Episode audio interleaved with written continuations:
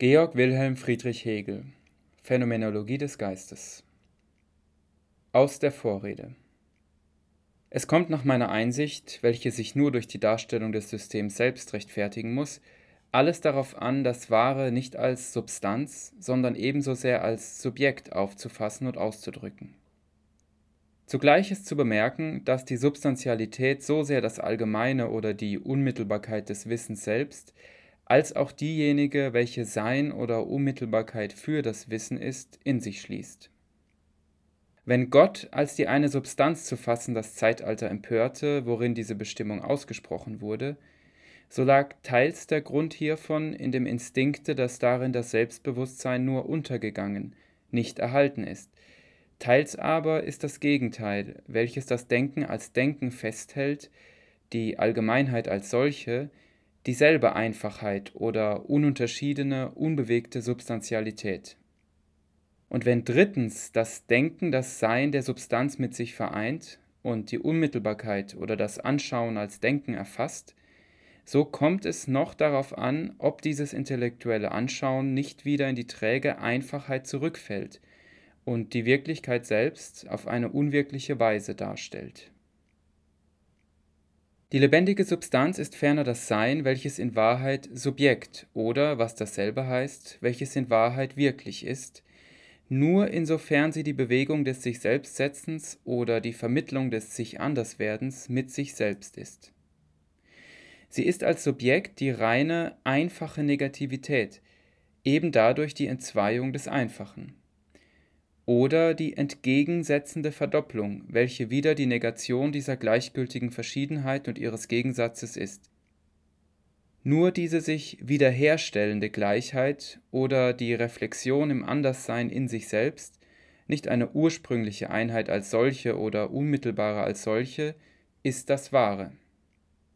Es ist das Werden seiner selbst, der Kreis, der sein Ende als seinen Zweck voraussetzt und zum Anfange hat, und nur durch die Ausführung und sein Ende wirklich ist.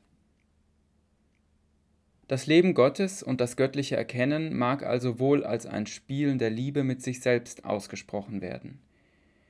Diese Idee sinkt zur Erbaulichkeit und selbst zur Fadheit herab, wenn der Ernst, der Schmerz, die Geduld und Arbeit des Negativen darin fehlt. An sich ist jenes Leben wohl die ungetrübte Gleichheit und Einheit mit sich selbst, der es kein Ernst mit dem Anderssein und der Entfremdung sowie mit dem Überwinden dieser Entfremdung ist. Aber dies an sich ist die abstrakte Allgemeinheit, in welcher von seiner Natur für sich zu sein und damit überhaupt von der Selbstbewegung der Form abgesehen wird. Wenn die Form als dem Wesen gleich ausgesagt wird, so ist es eben darum ein Missverstand zu meinen, dass das Erkennen sich mit dem An sich oder dem Wesen begnügen, die Form aber ersparen könne, dass der absolute Grundsatz oder die absolute Anschauung die Ausführung des Ersteren oder die Entwicklung der anderen entbehrlich mache. Gerade weil die Form dem Wesen so wesentlich ist als es sich selbst, ist es nicht bloß als Wesen, das heißt als unmittelbare Substanz oder als reine Selbstanschauung des Göttlichen zu fassen und auszudrücken, sondern ebenso sehr als Form, und im ganzen Reichtum der entwickelten Form. Dadurch wird es erst als Wirkliches gefasst und ausgedrückt. Das Wahre ist das Ganze. Das Ganze aber ist nur das durch seine Entwicklung sich vollendende Wesen. Es ist von dem Absoluten zu sagen, dass es wesentlich Resultat, dass es erst am Ende das ist, was es in Wahrheit ist und hierin eben besteht seine Natur, Wirkliches, Subjekt oder sich selbst werden zu sein. So widersprechend es scheinen mag, dass das Absolute wesentlich als Resultat zu begreifen sei, so stellt doch eine geringe Überlegung diesen Schein von Widerspruch zurecht. Der Anfang, das Prinzip oder das Absolute, wie es zuerst und unmittelbar ausgesprochen wird, ist nur das Allgemeine. So wenig, wenn ich sage alle Tiere, dies Wort für eine Zoologie gelten kann, ebenso fällt es auf, dass die Worte des Göttlichen, Absoluten, Ewigen usw. So das nicht aussprechen, was darin enthalten ist. Und nur solche Worte drücken in der Tat die Anschauung als das Unmittelbare aus. Was mehr ist als ein solches Wort, der Übergang auch nur zu einem Satze, enthält ein Anderswerden, das zurückgenommen werden muss, ist eine Vermittlung. Diese aber ist das, was perhoresziert wird, als ob dadurch das Mehr aus ihr gemacht wird, denn nur dies, dass sie nichts Absolutes und im Absoluten gar nicht sei, die absolute Erkenntnis aufgegeben wäre. Dies Perhoreszieren stammt aber in der Tat aus der Unbekanntschaft mit der Natur der Vermittlung und des absoluten Erkennens selbst. Denn die Vermittlung ist nichts anderes als die sich bewegende sich selbst Gleichheit, oder sie ist die Reflexion in sich selbst, das Moment des für sich seienden Ich, die reine Negativität oder, auf ihre reine Abstraktion herabgesetzt, das einfache Werden. Das Ich oder das Werden überhaupt dieses Vermitteln ist um seiner Einfachheit willen eben die werdende Unmittelbarkeit und das Unmittelbare selbst. Es ist daher ein Verkennen der Vernunft, wenn die Reflexion aus dem Wahren ausgeschlossen und nicht als positives Moment des Absoluten erfasst wird. Sie ist es, die das Wahre zum Resultate macht, aber diesen Gegensatz gegen sein Werden ebenso aufhebt, denn dies Werden ist ebenso einfach und daher von der Form des Wahren im Resultate sich als einfach zu zeigen, nicht verschieden. Es ist vielmehr eben dies Zurückgegangensein in die Einfachheit. Wenn der Embryo wirklich wohl an sich Mensch ist, so ist er es aber nicht für sich. Für sich ist er es nur als gebildete Vernunft, die sich zu dem gemacht hat, was sie an sich ist. Dies erst ist ihre Wirklichkeit. Aber dies Resultat ist selbst einfache Unmittelbarkeit, denn es ist die selbstbewusste Freiheit, die in sich ruht und den Gegensatz nicht auf die Seite gebracht hat und ihn da liegen lässt, sondern mit ihm versöhnt ist.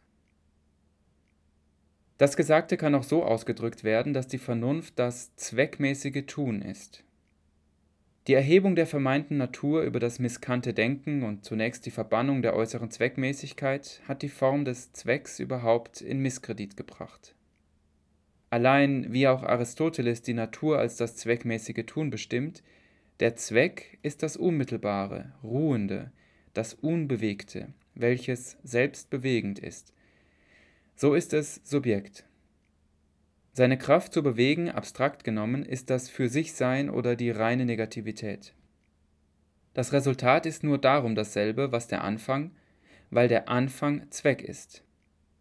Oder das Wirkliche ist nur darum dasselbe, was sein Begriff, weil das Unmittelbare als Zweck das Selbst oder die reine Wirklichkeit in ihm selbst hat.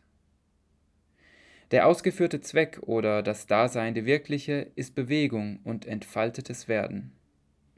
Eben diese Unruhe aber ist das Selbst, und jener Unmittelbarkeit und Einfachheit des Anfangs ist es darum gleich, weil es das Resultat, das in sich zurückgekehrte, das in sich zurückgekehrte aber eben das Selbst und das Selbst die sich auf sich beziehende Gleichheit und Einfachheit ist. Das Bedürfnis, das Absolute als Subjekt vorzustellen, bediente sich der Sätze Gott ist das Ewige oder die moralische Weltordnung oder die Liebe und so fort. In solchen Sätzen ist das Wahre nur geradezu als Subjekt gesetzt, nicht aber als die Bewegung des in sich selbst Reflektierens dargestellt. Es wird in einem Satze der Art mit dem Worte Gott angefangen. Dies für sich ist ein sinnloser Laut, ein bloßer Name. Erst das Prädikat sagt, was er ist, ist seine Erfüllung und Bedeutung. Der leere Anfang wird nur in diesem Ende ein wirkliches Wissen. Insofern ist nicht abzusehen, warum nicht vom Ewigen, der moralischen Weltordnung und so fort oder, wie die alten taten, von reinen Begriffen, dem Sein, dem einen und so fort, von dem, was die Bedeutung ist, allein gesprochen wird, ohne den sinnlosen Laut noch hinzuzufügen. Aber durch dies Wort wird eben bezeichnet, dass nicht ein Sein oder Wesen oder Allgemeines überhaupt, sondern ein in sich reflektiertes, ein Subjekt gesetzt ist. Allein zugleich ist dies nur antizipiert.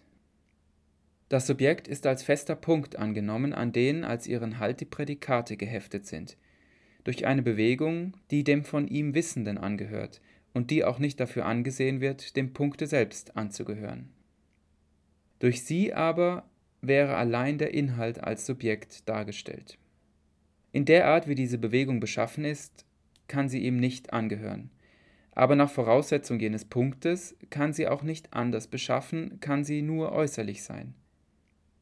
Jene Antizipation, dass das absolute Subjekt ist, ist daher nicht nur nicht die Wirklichkeit dieses Begriffs, sondern macht sie sogar unmöglich. Denn jene setzt ihn als ruhenden Punkt, diese aber ist die Selbstbewegung. Unter mancherlei Folgerungen, die aus dem Gesagten fließen, kann diese herausgehoben werden, dass das Wissen nur als Wissenschaft oder als System wirklich ist und dargestellt werden kann.